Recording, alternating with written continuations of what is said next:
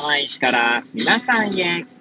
この番組は八王子生まれ、八王子育ち、震災の前の年か？ら釜石で働くポンコツの頭の中をゆるーりと紹介していく、そんな番組です。はい。皆さんいか？がお過ごしでしょうか？変な髪型をしたポンコツ薬剤師こと町田和俊でございます。というわけでですね、今日も気軽にゆるりとおしゃべりしていきたいと思います。さてさて、今日は何の話をしようかなーって感じなんですけれども、収録日時はですね、令和3年11月10日の水曜日、時刻は18時10分を回ったところでございます。いつものようにですね、この時間帯は帰りの車の中でエアポーツをつけて運転しながらお届けしております。はい。で、えー、まあ何の話をしようか問題ですけれども、そうですね、先日、え、三陸コマ社さんに、まあ、息子のですね、まあ、発達支援の、まあ、教室発達支援教室ですかね。はい。え息子を連れてきながら私も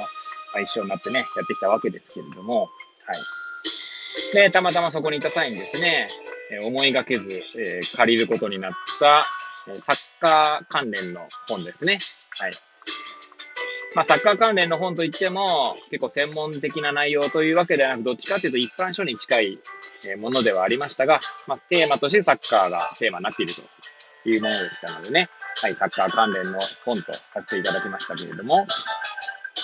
えそちらの本借りてからですね、最近、なんていうんでしょう、ヤフー、ヤフーニュースとかでも、サッカー関連の記事とかをですね、まあ、よく読むようになりましたね。はい。今までも読んでいたこと読んでたんですけど、あんまちゃんと読んでなかったっていうか、さらーっと読んでみたぐらいだったんですね。はい。ですが、まあちょっとね、えーじっくりちゃんと読んでみようと思ってですね、何個か読んでみた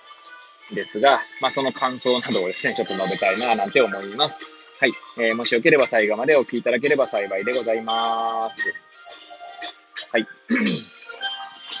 で、まあ、借りた本のタイトルをですね、え、もう一度お伝えするのであれば、えー、ドイツのサッカー、あ、なんだっけ、ドイツの子供たちは審判なしでサッカーをするでしたかね。はい。という本ですね。はい。まあ、1日、まあ、1日で、まあ、5時間ぐらいで全部読み終えたんですけれども、はい。で、ちょうどそれもね、えー、もう一度中古で購入しましたので、そろそろ来るんじゃないかなとは思いますが、来たらね、付箋を貼りまくってですね、貼りまくってって言い方も変ですけど、はい、もう一回読みたいななんて思っております。はい。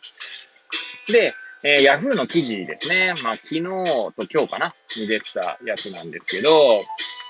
二つ、まあ、記事を読みました。一つがですね、今、ビッセル神戸に、え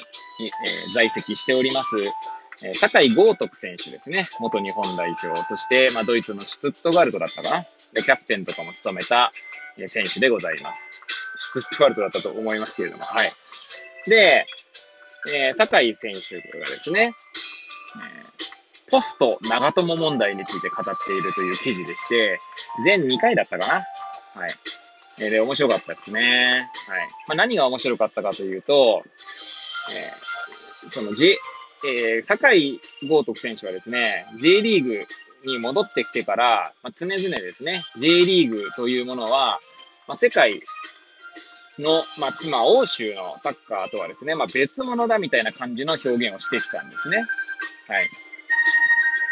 で、えー、そこに関してですね、まあ、インテンシティ、まあ、その、運動強度とでも言いましょうか。まあ、ダッシュの本数とかですね。はい。まあ、スプリントという表現になってると思いますけれども、スプリントの本数の違いとかですね、そういったものが。まあ、あと細かいところで言うと、ディフェンダーがですね、えー、まあ、なんて言うんでしょう。あんまりボールや、ボールにですね、アタックしに行かないんで、というふうに、まあ一般的には日本サッカー側は言われておりますね。はい。比較的間合いを大切にするので、待つ守備をすることが多いと。まあそこに関してはですね、ごめんなさい。今ここまで説明しておいてですね、あの、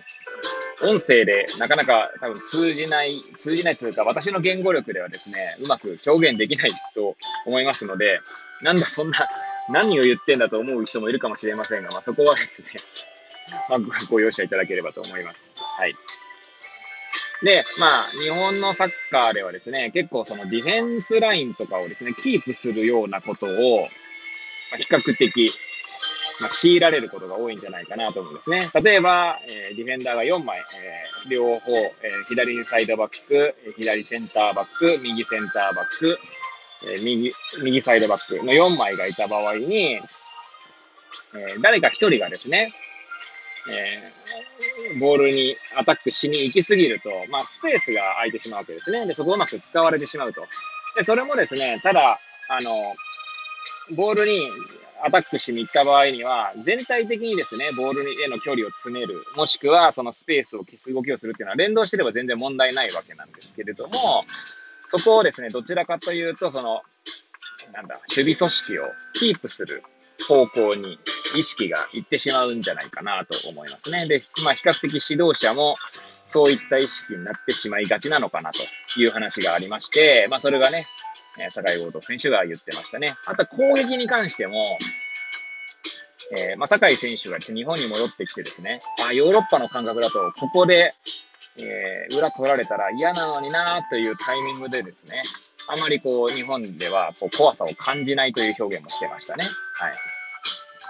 なので、そういった意味では、やはり全体的に、そのスプリントの本数が少ないということは言えるのかもしれないですね。ただ私は、まあ、あの別に試合を見ていないので、何か、何がとは言えないですし、まあ、要は酒井選手がそう言ってたっていうだけの話なんですけれども。で、まあ別にね、あの、ヨーロッパと違うから、なんか悪いとかいいとかっていうつもりじゃなくて、あくまでそういう違いがあるということを言ってましたね。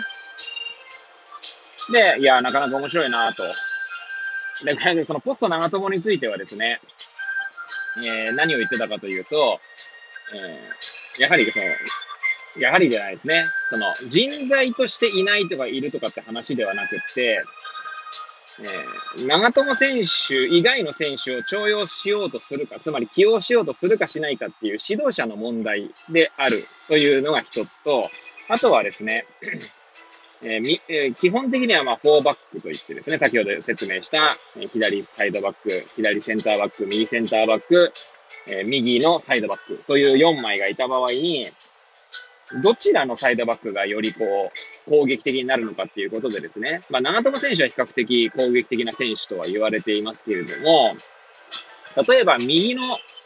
まあ、左サイドバックである長友選手は、比較、あの、まあそうやってね、攻撃的なんですけど、長友選手じゃない代わりにですね、例えば、比較的守備的な選手を使って逆に右のサイドバックの方をより攻撃的にするっていう考え方もあるんじゃないかみたいな話があってですね、なかなか面白いなと思って見ていましたね。はい。で、その後も読んだもう一本の記事が、えー、元、え鹿島アントラーズの選手でですね、でその後、えー、タイとか、いろんなリーグでプレーした後に、指導者に転身しました、岩政大輝選手あ今監督ですけれども、今、上部大学の監督をしてらっしゃるんですけれども、えー、全3回にわたるですね、インタビュー記事を読んでですね、はい。いや、これまた面白かったですね。まずですね、岩政さんの、この言語力というか、